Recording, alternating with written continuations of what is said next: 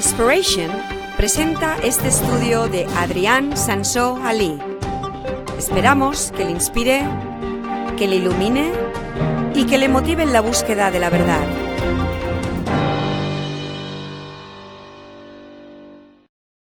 ¿Hay alguien aquí que ha tenido la, la experiencia o el gusto o el privilegio de caer en un pozo? Yo sí. Y seguro que Alex se acuerda de esto. que él estaba, era un, no de estos pozos que hay, encuentras en el campo, era, era un pozo de nueva construcción, tubo, tipo tubo de hormigón. No era muy profundo, más o menos dos, creo dos metros de profundidad, algo así. Y me caí dentro. y me hice daño porque el, el, el, es, es, como un tubo, es, es, es un agujero así de, de, de, ancho, entonces me caí, ¡pumba!, súper rápido y mis brazos así pegaban los dos lados y, y uh, tenía todo esto uh, morado, se dice, los morados más grandes que he tenido en mi, mi vida, todo negro y uh, un poco de sangre también y, y gracias a Dios no rompí mis brazos ni nada así, pero durante casi un mes después estaba mal todo esto y con los brazos mal. Y, uh, y, durante más o menos un año después tenía la carne aquí, hacía como ondulado, era los dos lados, lleno de bultos. Ahora está bien, gracias a Dios. Pero es una, es una experiencia interesante. Evidentemente no podía salir del pozo, especialmente con los brazos dañados. Y uh, entonces grité, socorro. ¿Hay alguien que ha tenido que gritar socorro alguna vez? Seguro que algunos no. Uh -huh.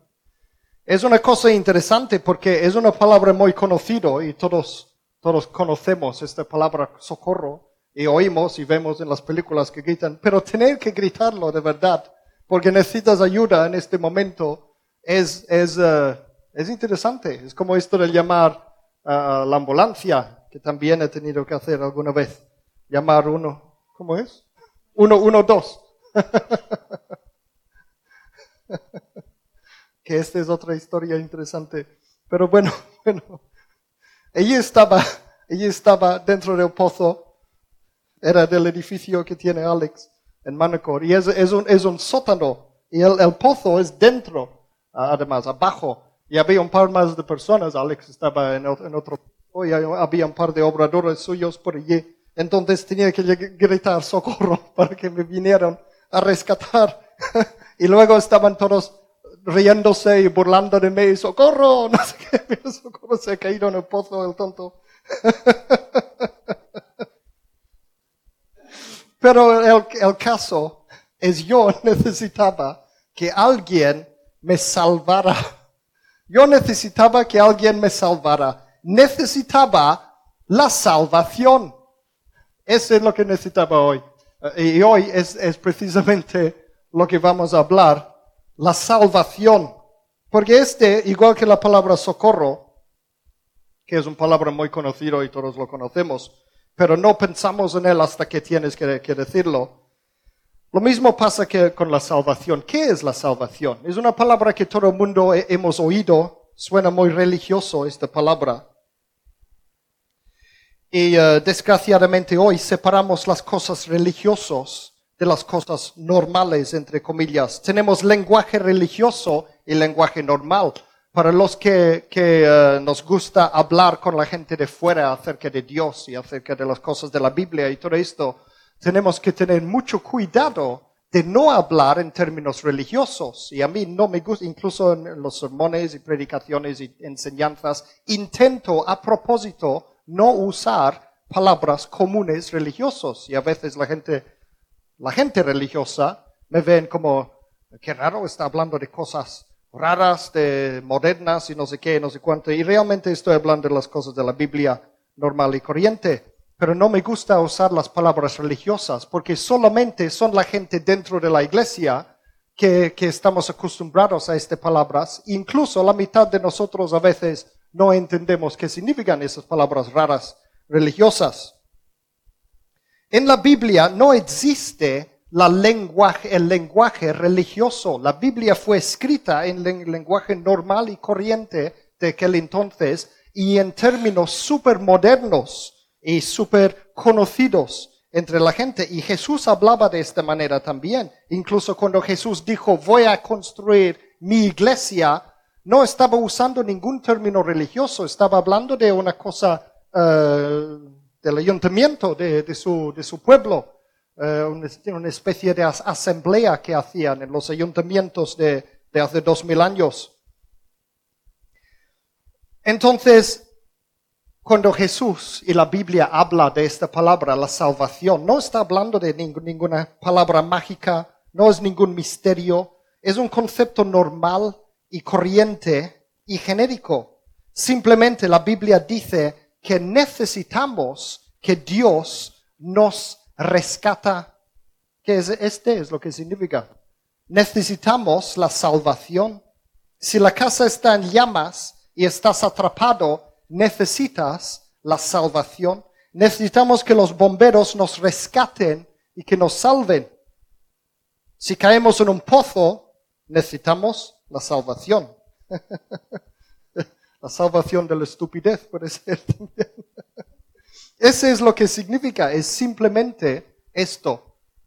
Pero además, además de simplemente que nos rescaten como de un pozo o de una casa en llamas, um, engloba mucho más también cuando la Biblia nos habla de la salvación.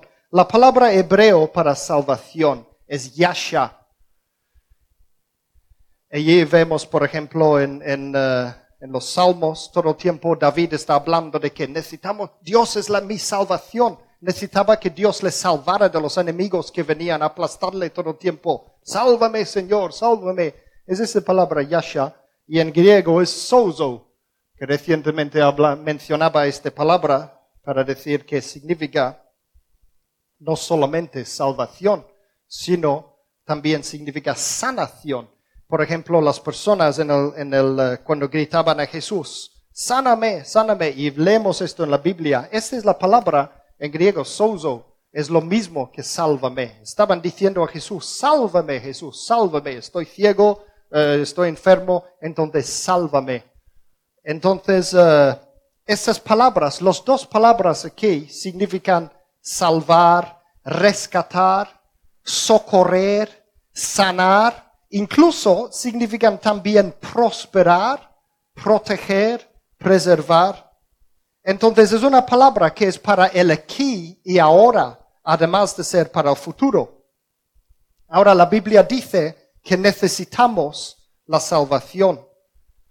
Y la primera pregunta entonces es salvación de qué? Si yo estoy en un pozo, necesito que me salven del pozo. Entonces, ¿de qué necesitamos salvación? Todos tenemos un problema, tenemos un problema muy, muy grave y es nuestra condición humana, caída, mortal. Nos vamos a morir todos nosotros somos hechos de carne y hueso y sangre, entonces nos vamos a morir, somos mortales, es un problema común de todos los humanos. No importa quién eres, rico o pobre, joven, viejo, hombre, mujer, judío, griego, católico, protestante, guapo, feo. Necesitamos la salvación de nuestro estado mortal, porque vas a morir vas a morir. La muerte no respeta a nadie, somos mortales. No importa que fueras el rey de España, vas a morir. Entonces el problema más grande que tienen los seres humanos es nuestra mortalidad. Pronto o tarde nos vamos a morir. Entonces la salvación de la muerte es el tema más importante para el ser humano y la humanidad ha estado ocupado en este tema desde, desde que existen los humanos, desde siempre. ¿Qué es la salvación? Según el diccionario, dice un término que genéricamente se refiere a la liberación de un estado o condición indeseable. liberación de un estado o condición indeseable. Si estoy dentro de un pozo sangrando con un poco de agua y, y necesito que me saquen, este es un estado o condición indeseable y necesito la salvación. Entonces la mortalidad sí que es un estado o condición indeseable. Sálvame de este estado. Y entonces la Biblia habla mucho de esta salvación en concreto. De hecho, la este es el tema principal de toda la Biblia. La Biblia está escrito para esto, es para nuestra salvación, para obtener la salvación, para vivir eternamente, para no morir. Juan 11, versículos 25 a 26, dice esto simplemente. Juan 11, versículos 25 a 26. Entonces Jesús le dijo, yo soy la resurrección y la vida. El que cree en mí vivirá aunque muera. Y todo el que vive y cree en mí no morirá jamás. Y luego dice, ¿crees esto? ¿Crees esto? Es muy importante porque Él dice, el que cree en mí vivirá. El que cree. Y dice, ¿crees esto? De hecho, Jesucristo es nuestra única esperanza de ser salvos, de vivir. Dice, yo soy la resurrección y la vida. Jesús es la vida, es el fuente de la vida. Dios es el fuente de la vida. Entonces necesitamos a Dios si vamos a vivir. Todas las religiones del mundo fueron inventados para intentar buscar una manera de ser salvo de la muerte, para intentar alcanzar la inmortalidad. Y todos tienen una serie de normas largos y complicados. Haz esto o haz aquello, tenemos que hacer esto, rezar cinco veces al día.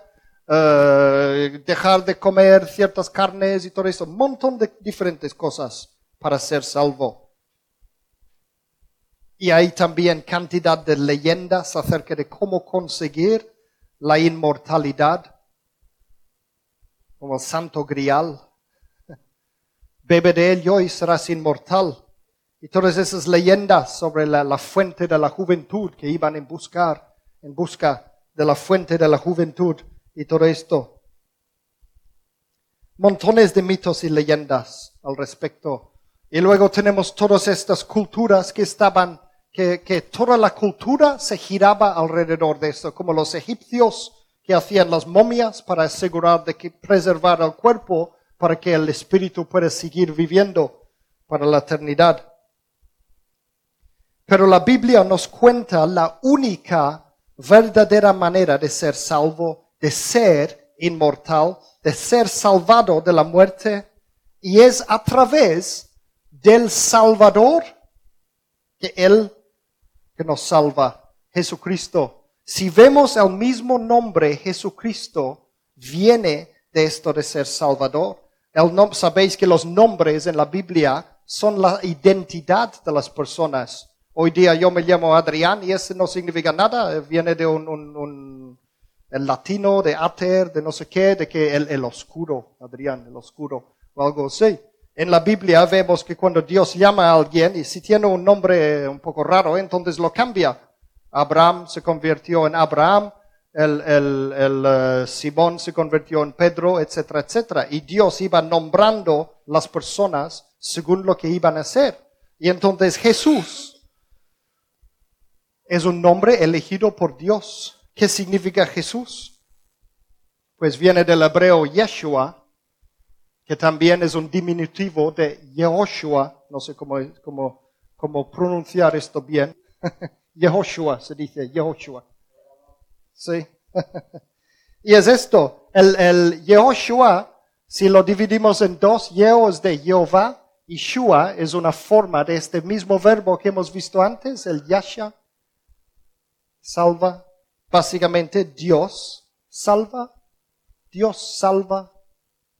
Entonces Jesús es el Salvador y por supuesto sabemos que Cristo es lo mismo que Mesías. Uno es griego, el otro es hebreo. Son las transliteraciones de estas lenguas.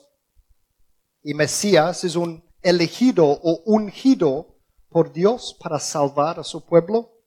Es el brazo derecho de Dios para salvar o socorrer al mundo. Entonces todo el nombre de Jesucristo es esto, es el Salvador, es nuestro Salvador, esta es su identidad para nosotros. Dios dice, la identidad de Jesucristo es tu Salvador. Leemos en Juan 14, versículo 6. Juan 14, versículo 6 dice, yo soy el camino, la verdad y la vida, le contestó Jesús. Nadie llega al Padre sino por mí. Es el único camino a la salvación, según él mismo. Yo soy el camino, la verdad y la vida. Y esa es la, la parte importante, la vida. Porque viene a salvarnos de la muerte precisamente. La vida es algo que sale de Dios. Dios es la fuente de la vida en todos los aspectos. Sin Dios no hay vida. La vida en el universo no existiría sin Dios. Entonces, el que nos creó, el que nos dio vida ya, es el único quien nos puede dar la vida eterna.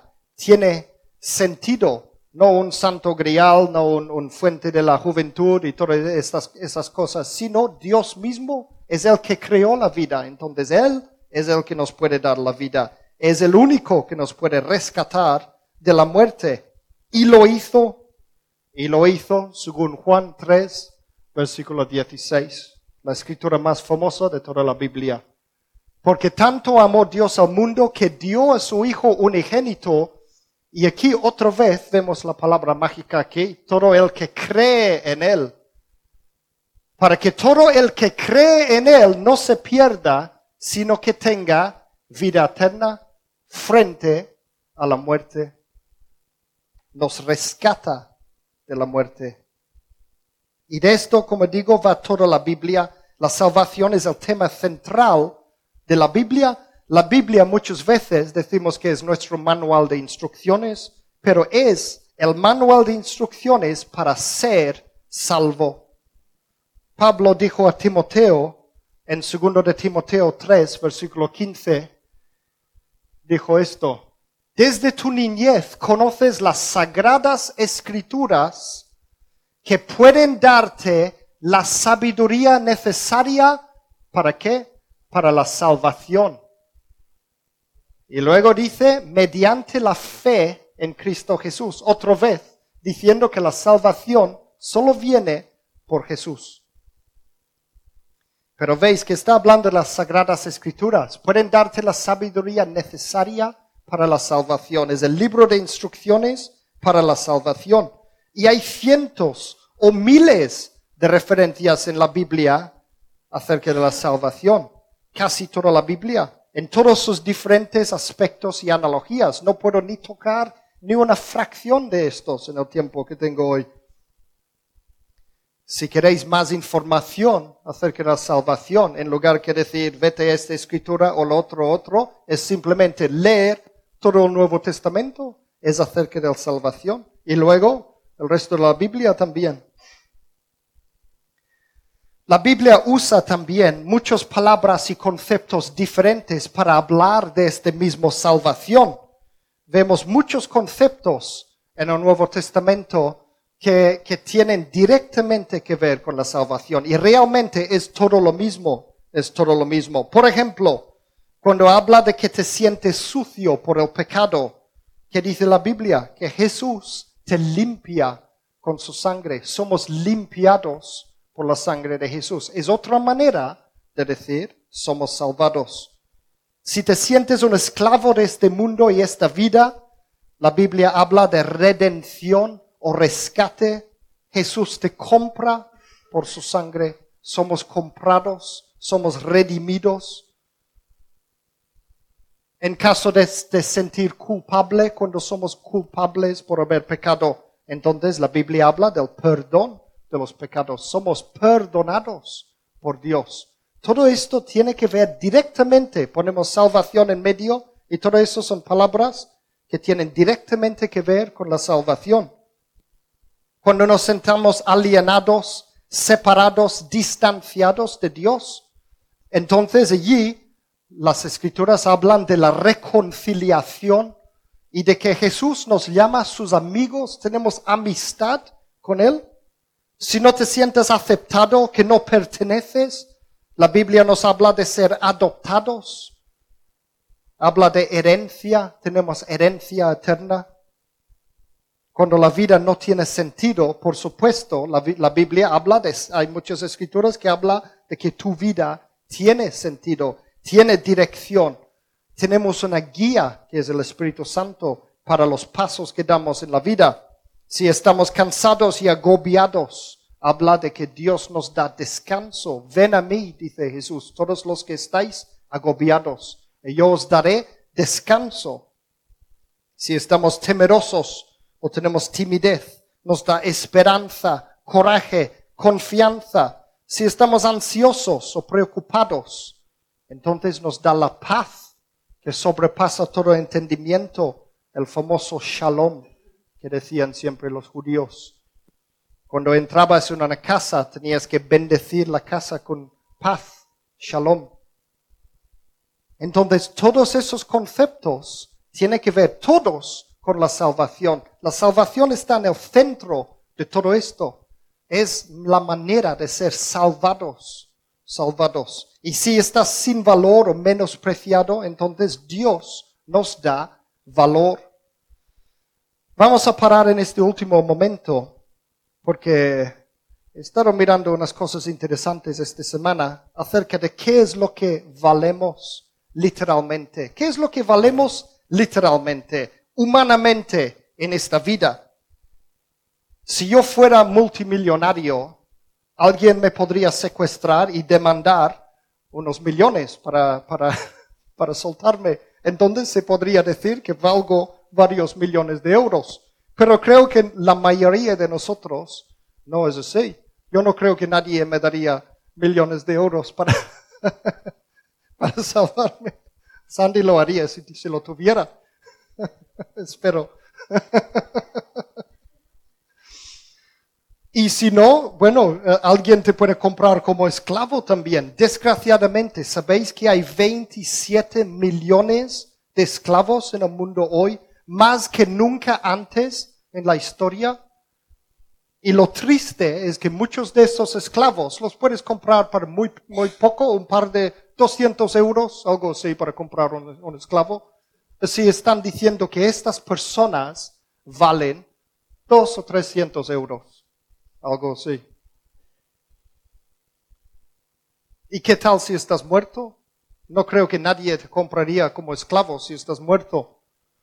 ¿Cuánto vales si estás muerto? Porque, como digo, todos nos vamos a morir. Cuando estás muerto, ¿qué vales? A lo mejor, otra vez, si fueras alguien súper famoso, entonces algún tonto, algún loco te podría comprar los, los restos. Yo tengo los restos de quien fuera.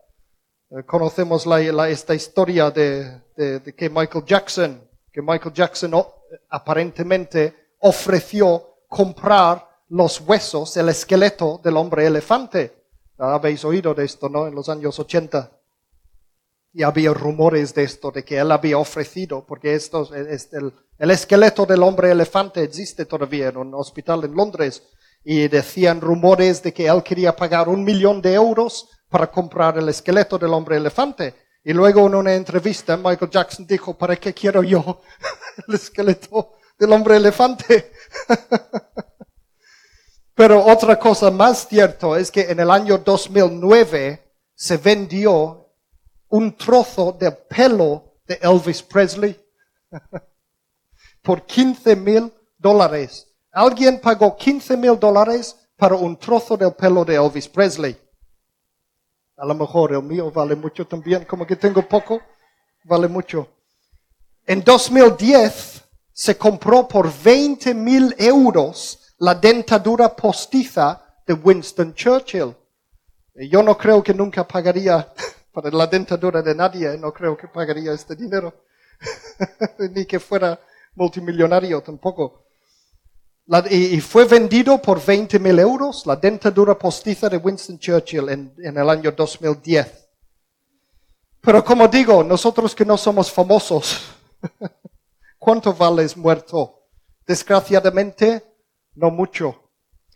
Si miramos el valor actual de las sustancias químicas de tu cuerpo físico, vemos que nuestros cuerpos están hechos uh, por unos elementos típicos y comunes, principalmente oxígeno, carbono, hidrógeno y calcio. Y luego algunos elementos un poco más valiosos, pero en poca cantidad. Estuve mirando un, un vídeo de Joseph Tkach, el, el líder de Grace Communion International, y él hizo un cálculo más o menos de lo que podría valer, valer tu cuerpo físico, sus sustancias físicas cuando estás muerto. ¿Qué es lo que vale? Y dijo más o menos cuatro euros el valor de una hamburguesa con esto. Un Big Mac, un Whopper. ¿Eso es lo que valemos? No mucho.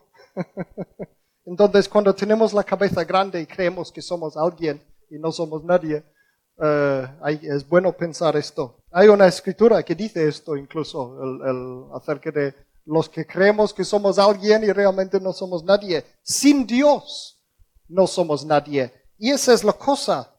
Porque alguien sí que ha puesto un precio enorme en los humanos. Hay alguien que sí nos valora y es Él que nos creó. Y Él ya pagó este precio inimaginable para comprarnos, para redimir a nosotros. Dios mismo pagó con la muerte de su propio Hijo, como dice en la escritura hemos visto. Pagó para salvarnos a nosotros. O sea, hablamos de que la salvación es gratis. Para nosotros, la salvación es gratis, pero costó un montón para salvarnos. Le costó a Dios un montón salvarnos. Y Dios es el único que nos valora de esta, esta manera.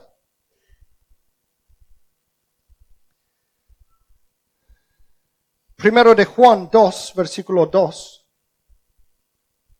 Dice, Él es el sacrificio por el perdón de nuestros pecados, y no solo por los nuestros, sino por los de todo el mundo.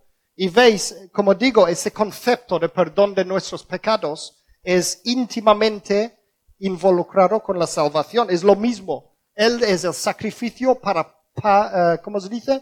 Para salvarnos.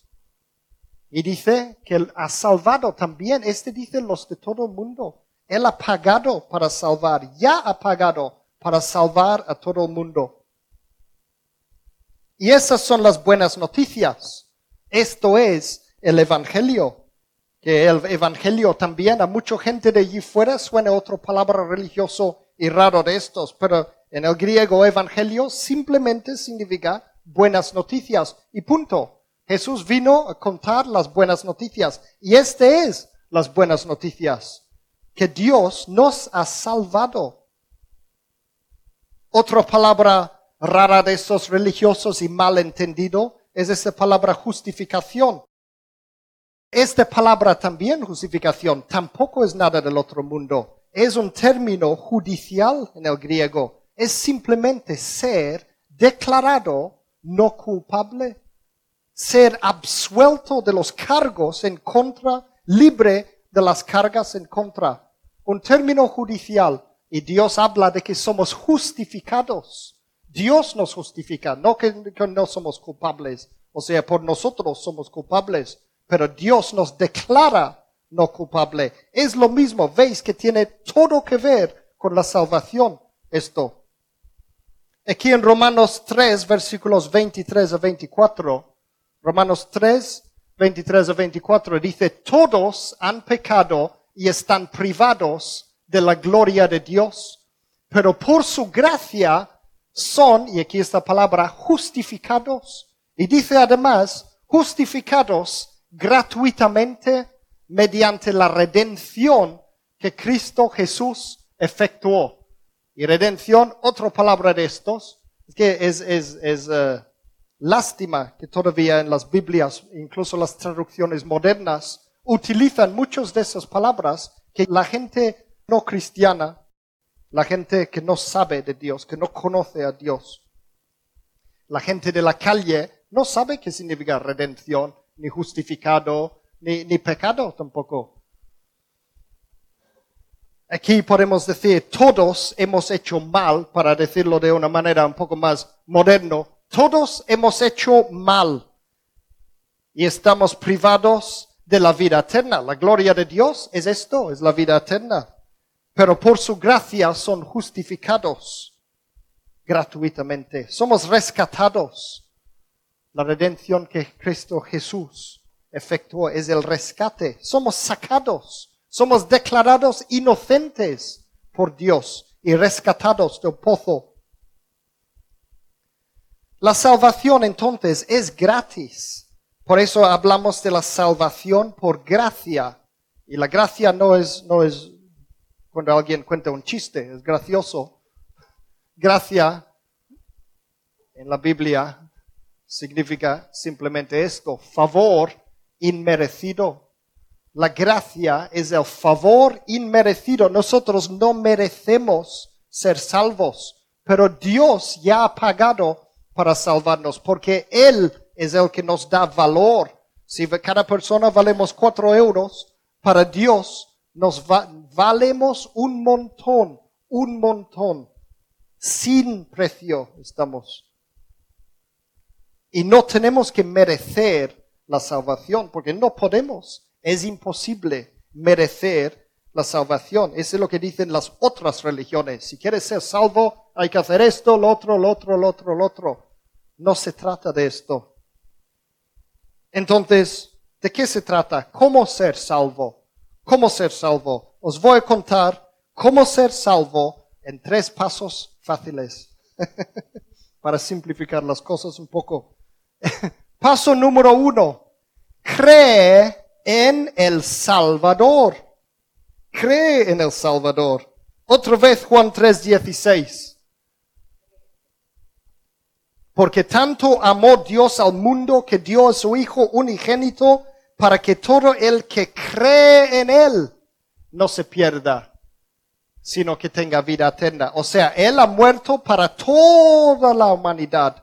Dios ha, hecho su parte para salvar a toda la humanidad, pero Solo podemos tenerlo si creemos, si creemos en Él. Ese es el primer paso. Cree en el Salvador. Ahora hemos visto, hemos visto ya, segundo Timoteo 3.15, a ver si lo tengo aquí, segundo Timoteo 3.15, que ya hemos leído, que uh, Pablo dijo a Timoteo, desde tu niñez conoces las sagradas escrituras que pueden darte la sabiduría necesaria para la salvación mediante la fe en Cristo Jesús. Entonces, realmente tener fe en Cristo Jesús es lo mismo que cree en Él. ¿Lo veis? Es lo mismo, es absolutamente lo mismo. Este de tener fe, este de creer, es algo súper, súper poderoso. Es un poder creativa. Esta palabra fe. Otro día quiero hablar de ese tema de fe. Y este a lo mejor será largo, dos o tres partes, porque la fe es algo súper, súper, mega increíble. No sé cómo decirlo de otra forma. En términos modernos, es fantástico este tema de la fe. Pero básicamente, si lo reducimos a lo más básico, es creer, creer. Tenemos que creer en Él. Entonces, así de fácil? ¿Cree en Jesucristo? No, no es tan fácil. ¿Por qué? Porque cree en Jesucristo no significa solamente cree que Él existe. Mucha gente cree que Jesús existe y yo creo que mucha gente no están salvados. Aquí está la prueba en Santiago 2, versículo 14 a 24. Esa es la única escritura larga que voy a decir hoy. Santiago 2, versículos 14 a 24. Y está lleno de información en esta una escritura. Vamos a intentar leerlo con cuidado. No sé si incluso si lo vemos allí. Si lo podéis encontrar, los que tenéis las Biblias. Es bueno siempre traer las Biblias, aunque no, aunque a veces lo ponemos aquí en la pantalla y es mucho más fácil leerlo directamente pero es bueno traer las Biblias. Santiago 2, versículos 14 a 24. Voy a leerlo aquí. Hermanos míos, ¿de qué le sirve a uno alegar que tiene fe si no tiene obras? ¿Acaso podrá salvarle esa fe? Supongamos que un hermano o una hermana no tienen con qué vestirse y carecen del alimento diario, y uno de vosotros les dice que os vaya bien, abrigaos y comed hasta saciaros, pero no les da lo necesario para el cuerpo. ¿De qué servirá esto? Así también la fe por sí sola, si no tiene obras, está muerta. Sin embargo, alguien dirá, tú tienes fe y yo tengo obras. Pues bien, muéstrame tu fe sin las obras, y yo te mostraré la fe por mis obras. ¿Tú crees que hay un solo Dios? Magnífico. También los demonios lo creen y tiemblan. Qué tonto eres. Lo, lo dice en el versículo 20 allí. No soy yo que estoy diciendo esto. Pablo dice esto. Qué tonto eres, dice. Pablo o Santiago, bueno, Santiago será. Dice, ¿quieres convencer, convencerte de que la fe sin obras es estéril? ¿No fue declarado justo nuestro padre Abraham por lo que hizo cuando ofreció sobre el altar a su hijo Isaac? Ya lo ves, su fe y sus obras actuaban conjuntamente y su fe llegó a la perfección por las obras que hizo. Así se cumplió la escritura que dice, creyó Abraham a Dios y esto se le tomó en cuenta como justicia y fue llamado amigo de Dios. Como podéis ver, a una persona se la declara justa por las obras y no solo por la fe. Puedo añadir a esa escritura muchas más escrituras muy complicadas también, que parece mucha complicación, que hablan de obras o fe o obras. ¿Somos salvados por obras o somos salvados por fe? La respuesta es, somos salvados por fe. Pero si no estamos haciendo obras, entonces es la prueba de que no tenemos fe. Voy a dar un ejemplo. Si tú crees, mira, si tú crees algo de verdad, vas a actuar de acuerdo a ello. Si yo creo que alguien ha escondido un tesoro en mi jardín, que en algún parte en mi jardín alguien ha ido por la noche, ha hecho un agujero y ha metido un cofre con mil monedas de oro y lo he escondido en mi jardín. Si yo creo esto de verdad, de verdad, de verdad, ¿qué voy a hacer? ¿Voy a hacer nada? ¿Voy a ir al bar y sentarme con el amigo y decir, ¿sabes qué? Yo creo, yo creo, lo creo con todo mi corazón, de verdad, tengo fe en que en mi jardín hay un cofre con mil monedas de oro que alguien ha escondido allí. Para mí, son míos, están escondidos allí en mi jardín. Yo creo esto. Y voy a pasar por las calles incluso a contarlo a la gente. Mira, alguien ha escondido mil monedas de oro en mi jardín. Yo lo creo. Lo creo. ¿Ves que tengo fe? Y lo creo. Este no es fe. ¿Lo veis? No lo creo de verdad. Por mucho que lo diga, no lo creo. Fe es creer. Si yo creo de verdad que tengo esto en mi jardín, lo primero que voy a hacer es voy al primo que tiene un tractor y decir, ven a mi jardín y derrumba todo el jardín rápido que quiero buscar esas monedas míos. ¿Entendéis la diferencia? Voy a tomar acción, voy a hacer algo. Entonces la fe sin obras está muerto porque las obras son la prueba de la fe. La fe sin obras está muerto porque realmente no tienes fe si no estás haciendo algo. ¿Entendéis? La fe que salva realmente la fe que te salva. La Biblia habla de una fe que te salva. Este, la salvación es mediante la fe. Es por gracia de Dios, pero viene mediante la fe, mediante el creer en Él. Pero este tipo de fe no solo es creer que Él existe, es confiar en Él. Es una fe, una creencia que tú estás confiando en Dios. Confías de cuando la Biblia dice, haz esto y recibirás esto. Eh, dar y se os dará. La ley de la generosidad, por ejemplo. Yo leo esto en la Biblia y si, si lo creo, voy a empezar a dar. Si no, es porque no creo en él. ¿Lo veis? Hay muchas cosas en la Biblia que habla de cosas. Si haces esto, lo otro. esto, lo otro, esto, lo otro. Si no estamos haciendo lo que la Biblia dice, es porque no creemos de verdad que vamos a ser bendecidos por esas cosas. ¿Lo veis? Es confiar en Él, confiar. La salvación es por la gracia, es gratis, pero lo recibimos por fe. Esta creencia entonces lleva a la acción. Ahora he dicho, el primer punto para ser salvo, el primer punto, cree en el Salvador, cree en el Salvador. Ahora esta creencia naturalmente lleva a la acción. Ese es el punto número dos. Arrepiéntate, arrepiéntate. Y esa es otra palabra de esos raros religiosos. La gente anda por la calle. No vamos a hacer esto en la fila del melón. No vamos a, vamos a estar en la calle trayendo la gente al Señor, pero no vamos a andar allí diciendo, arrepiéntate, arrepiéntate o morirás, arrepiéntate o morirás. Es verdad que si no se arrepienten, se van a morir. Pero si decimos esto, es como eh, puedo hablarles en chino, es lo mismo que hablarles en chino. ¿Lo veis? Arrepiéntate. ¿Qué significa esto? Hechos 20, versículos 20 a 21.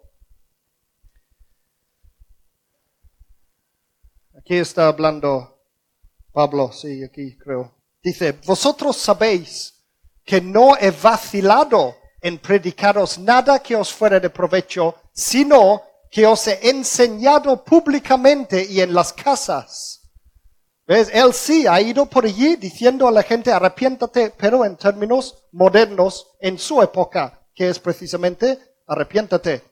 En nuestra época hoy día lo decimos de otra forma. Y aquí está traducido este, a propósito, estas escrituras están en la nueva versión internacional, pero castellanizado es lo que uso aquí normalmente porque habla en términos modernos. Y aquí dice en términos modernos, a judíos y a griegos he instado a convertirse a Dios y a creer en nuestro, allí otra vez, esto de creer, en nuestro Señor Jesús.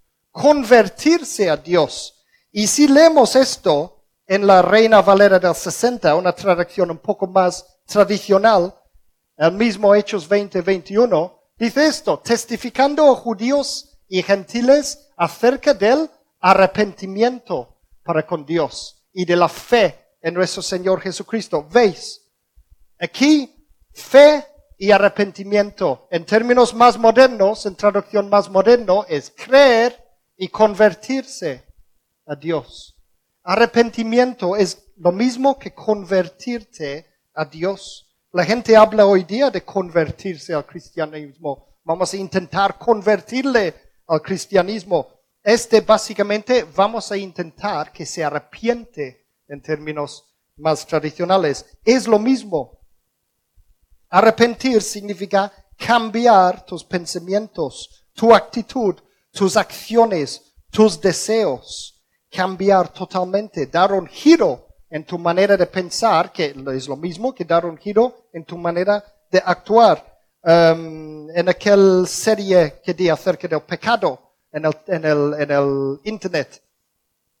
Hablaba de qué significa el pecado. Es, es muy recomendable, uh, lo, lo recomendado los que se van a bautizar esto. El, la serie está acerca del pecado, porque allí hablaba de qué es pecado realmente en términos modernos. ¿Qué significa pecado? ¿Qué es? ¿Por qué no podemos pecar? Etcétera, etcétera. Y hablaba de una vez que yo estaba conduciendo por la calle y me encuentro con cinco o seis policías en medio de la calle, mirando todos al otro lado, estaban esperando a alguien, y uh, yo conducía por detrás y decía, primero, ¿qué hacen todos ese policía allí? Y luego, ¿qué hacen mirando al otro lado si yo vengo de detrás? Y resulta que ellos estaban esperando no sé quién, pero yo estaba conduciendo en dirección contraria. Era una calle con un solo sentido. Y entonces estaban todos allí esperando allí y viene un coche detrás y se giran todos y mira, ¿qué pasa aquí? y, y no me pusieron una multa, pero ¿qué me dijeron? Arrepiéntate. Me decían esto, pero en términos modernos, arrepiéntate, gírate y ir por donde has venido. Arrepiéntate. Este es lo que significa arrepentirse. Y es el segundo cosa que tenemos que hacer para ser salvos. Arrepiéntate es darte cuenta de que Dios tiene la razón, La razón lo tiene Dios y no tú. Es darte cuenta que solo existe un Dios y tú no eres Él. Dios es Dios y nosotros somos nosotros. Y Dios es el que nos tiene que decir lo que tenemos que hacer. Tenemos que obedecerle a Él y no a lo que nos, da la gana. Dios dice que esto es malo, no lo haces porque te dañará, tendrás problemas, etcétera, etcétera. Y nosotros creemos, uh, vale, pero yo voy a hacer este otro porque yo creo que voy a tener mejores resultados haciendo lo que me parezca a mí y no lo que le parece a Dios. Entonces arrepentirse es darte cuenta que Dios tiene la razón y no tú, que Dios sabe mejor que tú qué es lo que tienes que hacer, no tú. Este, de esto es, todo este de rendir a Dios, entregarte a Él como tu amo, como tu Señor. Todo esto de aceptar a Dios como tu Señor y tu Salvador es esto. Número uno, cree que es tu Salvador, cree en Él. Pero número dos, es rendirte a Él. Entregar tu vida a Él significa que Él se convierte en Señor, además de Salvador. Y Señor es tu amo, como si tú fueras un esclavo y un amo que te dice lo que tienes que hacer. Entonces, ojo, tu Señor es alguien que te dice cómo vivir, cómo vivir. Y tenemos que obedecer entonces sus mandamientos. No la ley de Moisés, la ley de Cristo el ley del, que hay en el Nuevo Testamento, bajo el nuevo pacto. Esto tengo en serie ahí que se llama Los Grandes Pactos ahí en el Internet, uh, que explica cuáles son los mandamientos que tenemos que, que obedecer y por qué.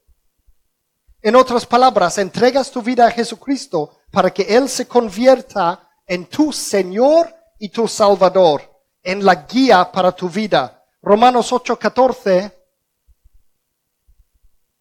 dice esto, porque todos los que son guiados por el Espíritu de Dios, estos son hijos de Dios.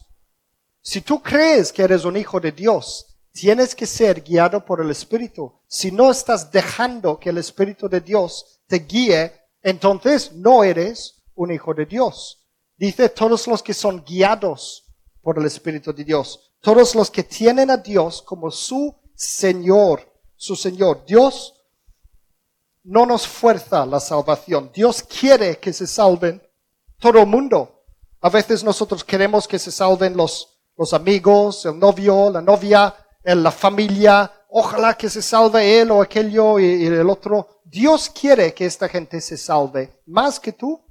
Dios quiere que se salven todo el mundo, pero Dios no fuerza a nadie. Es una cosa individual de cada persona. Cada persona tiene que elegir qué va a hacer con su vida seguir a Dios para vida o dejar y, morir. Entonces, los que son guiados por el Espíritu de Dios, estos son los hijos de Dios. Los que le siguen a Jesús. Y recientemente di la predicación acerca de qué es un verdadero cristiano. ¿Qué es un verdadero cristiano? Y hablaba de esto. Es alguien que está activamente siguiendo a Dios, porque la fe, la creencia en Él hace que le seguimos activamente, porque sabemos que Él es el Señor, Él es la vida y la manera de ser salvados. Entonces, este es arrepentirse. Arrepentirse es esto, dar la vida a Él y convertir a Él en el amo de tu vida y no a ti mismo. Él.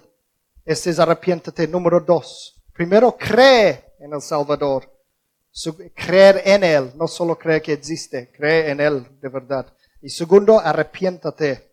Y tercero, es dar testimonio, dar testimonio. Y esto nos puede, ¿por qué es tan importante esto? Pues porque la Biblia lo dice.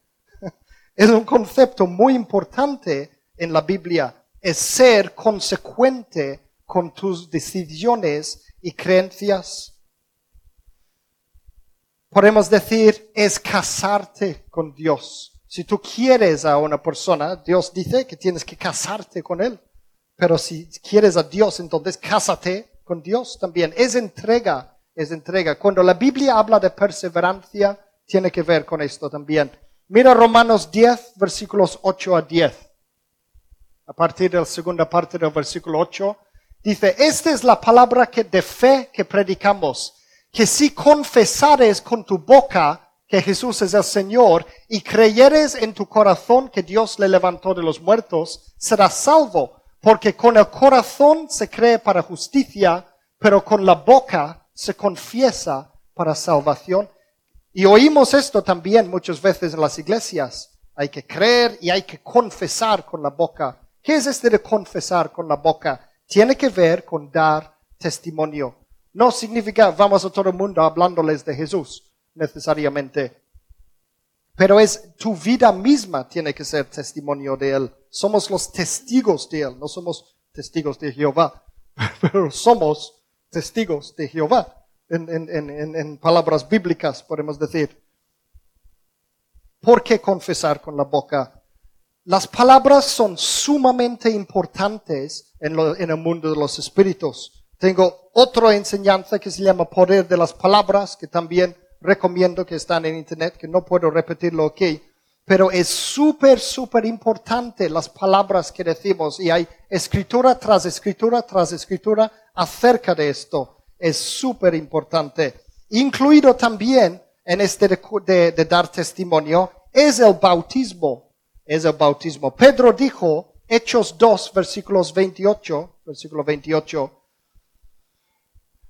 dice, Pedro les dijo, arrepentíos y bautícese cada uno de vosotros en el nombre de Jesucristo para perdón de los pecados y recibiréis el don del Espíritu Santo. Como consecuencia de esto, ya hemos visto arrepentiros. Bautizar es simplemente el testimonio público o externo de lo que ya ha pasado en tu interior. Pero para Dios evidentemente es sumamente importante porque siempre está hablando de esto en la Biblia. La Biblia dice además que solamente, según esta escritura, solamente es después de haber hecho esto, vendrá a morir, a, morar, digo, no morir, vendrá a morar en ti el Espíritu Santo. Y es lo que nos sella para la salvación. Mira, 2 de Corintios 1, versículo 20 a 24. Dice, y el que nos confirma con vosotros en Cristo y el que nos ungió es Dios, el cual también nos ha sellado y nos ha dado las arras del Espíritu en nuestros corazones. Cuando hablamos de aceptar a Jesús en nuestros corazones, estamos hablando de esto. Eh, recibimos el Espíritu Santo como sello de la salvación.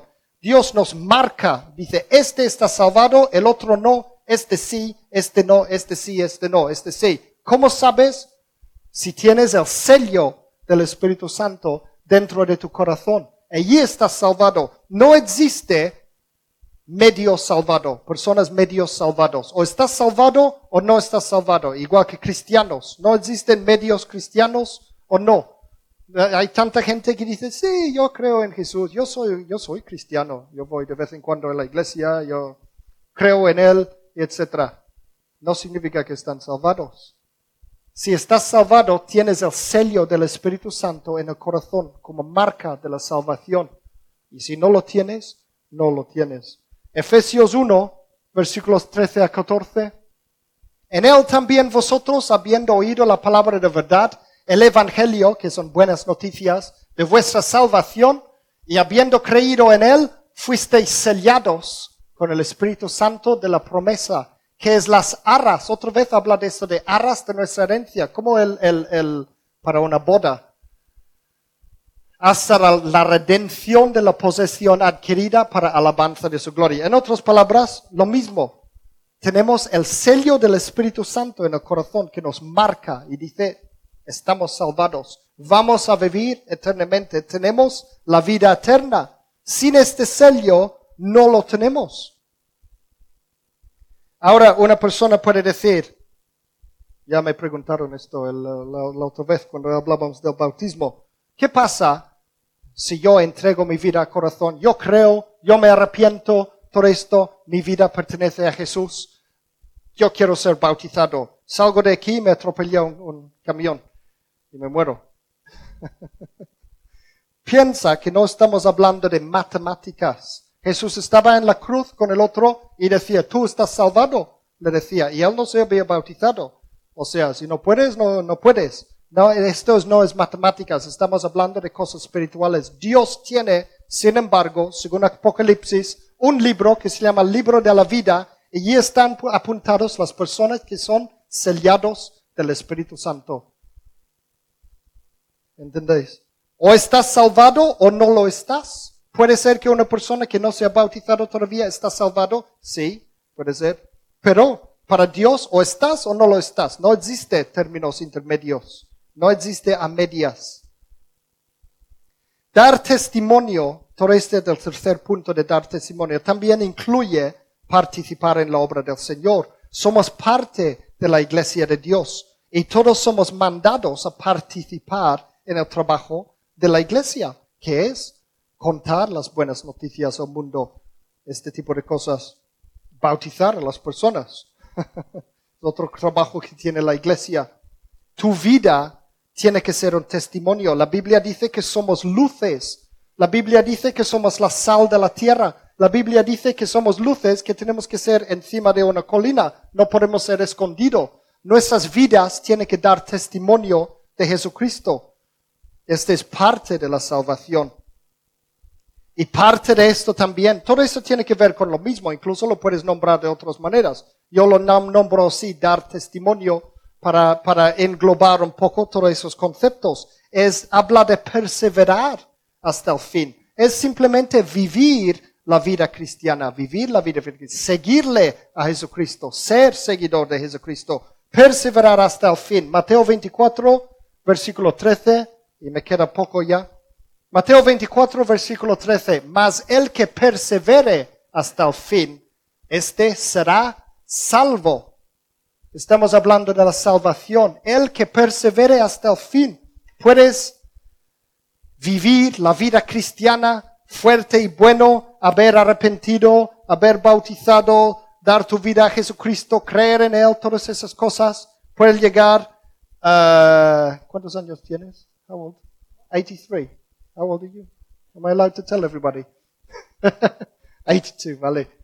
Bárbara tiene 80 años. ¿Qué pasa si llegaba hasta los 80 años y, de vivir la vida cristiana perfecta toda su vida y a los 80 años dice, bueno, me voy por allí al mundo, ya estoy cansado de ser cristiana.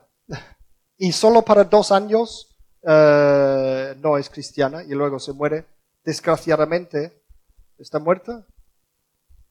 Dice, el que persevere hasta el fin y no sabemos cuándo nos vamos a morir. Cualquiera de nosotros puede ser atropellado por un camión aquí fuera o cualquier cosa. Podemos morir ahora mismo. Tenemos que saber en cada momento que estamos salvados. ¿Estás salvado? El que persevere hasta el fin. Dar testimonio, el tercer punto, que yo lo he nombrado así, puede ser nombrado de otra forma, es igual. Es esto. También es, es estas cosas que hacemos de tomar la comunión. Jesús dice, cada vez que lo haces estás declarando la, la muerte del Señor hasta que Él venga. Tiene que ver con declarar al mundo, dar testimonio también, tomar la comunión. Todo tiene que ver. Entonces son estos tres puntos que no son complicados porque no estamos hablando de matemáticas. Es fácil, es fácil. Uno, cree en el Salvador, pero cree de verdad Segundo, arrepentirse, arrepentirse, cambiar y entregar la vida a Él. Tercero, dar testimonio, que es vivir la vida en Cristo. Estas tres cosas. Hay muchas maneras diferentes de decir lo mismo. Como digo, hay conceptos que engloban muchas cositas más, pueden solapar y todo esto. El orden ni siquiera es, es tampoco importante, pero tiene que ver con esto. Es con todo el corazón o somos salvados o no somos salvados. La conclusión, Jesús murió por nosotros para salvar a toda la humanidad. Él lo hizo por nosotros, gratis, gratis, porque nos quiere, porque Él nos valora, Él nos da valor, Él nos justifica. Pero para tenerlo, tenemos que aceptarlo. Tenemos que aceptar el regalo de la vida eterna, que este significa necesariamente que confiamos en Él, y tenemos que demostrar que confiamos en Él por nuestras acciones. Confiamos en Él de verdad. Si estás en el pozo y necesitas ayuda, Dios te tira la cuerda para que salgas, pero tú tienes que agarrarte a la cuerda.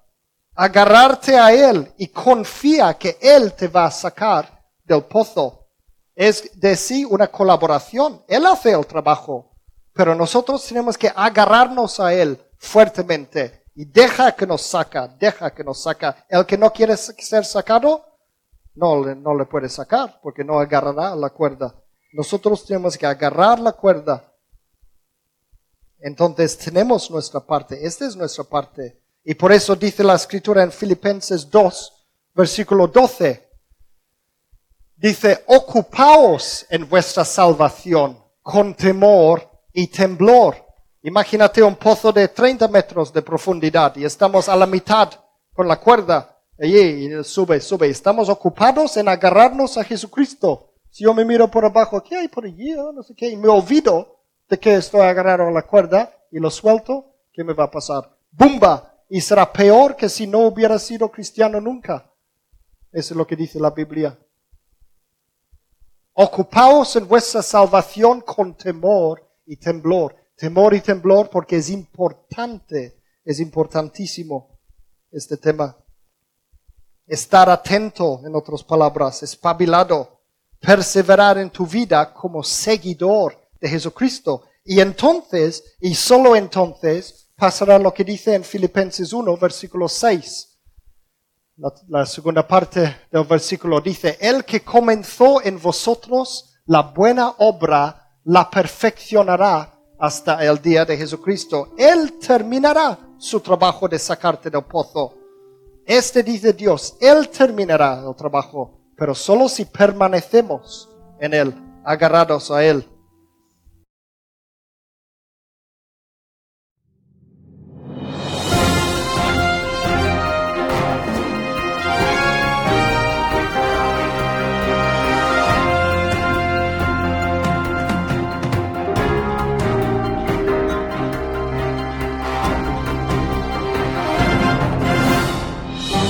Así concluye este mensaje.